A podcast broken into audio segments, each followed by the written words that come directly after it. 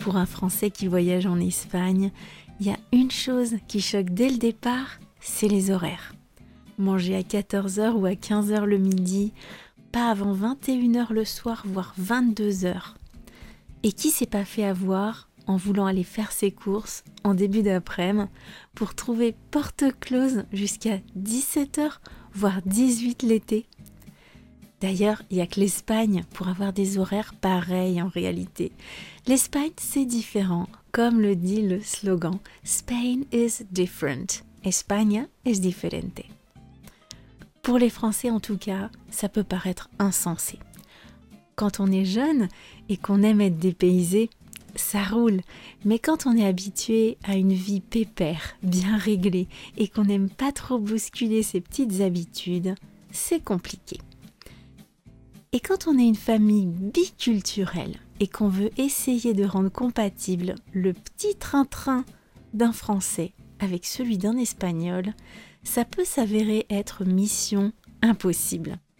La mayonnaise risque de ne pas prendre entre les pièces rapportées des différentes familles et ça peut facilement tourner au vinaigre.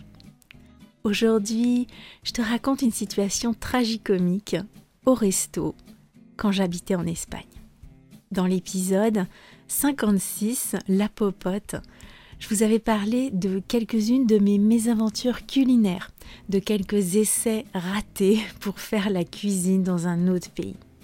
Alors j'ai décidé de vous raconter aussi quelques mésaventures gastronomiques en terre étrangère, où je ne suis pas forcément la seule à être impliquée puisque c'est des incidents qui se sont produits alors que j'étais avec de la famille ou avec des amis à travers ces petites péripéties, tu vas apprendre plein d'expressions idiomatiques et de vocabulaire du langage familier en particulier, en lien avec l'alimentation.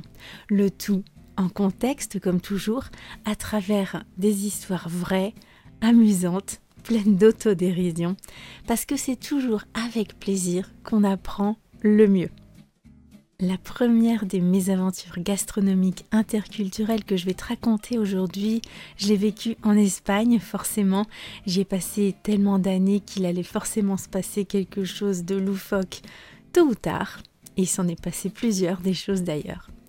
Cet épisode, tu vas voir, c'est une vraie petite pépite. Et c'est un épisode privé parce que le meilleur de ce podcast, il est réservé aux membres de The French Instinct, aux personnes qui sont prêtes à faire passer leur perfectionnement en français à la vitesse supérieure et qui rétribuent mon travail de podcasteuse. Et oui, je peux pas faire ça pour des prunes. Moi aussi, j'ai des bouches à nourrir. Alors pour écouter cet épisode et vraiment t'immerger dans ta bulle de français, prolonger le plaisir d'écouter ce podcast, mais aussi lire la transcription et les notes pour tout comprendre des expressions et du langage familier que je vais utiliser et donc progresser pour de vrai, eh bien clique sur le lien dans la description de cet épisode et connecte-toi à ton espace membre ou sinon, eh bien, abonne-toi à mon infobulle, ma newsletter, et tu recevras le lien directement par mail. On se retrouve dans une minute, juste le temps qu'il te faut pour te mettre à l'aise ou te préparer à déconnecter pour plonger avec moi dans cette bulle de français.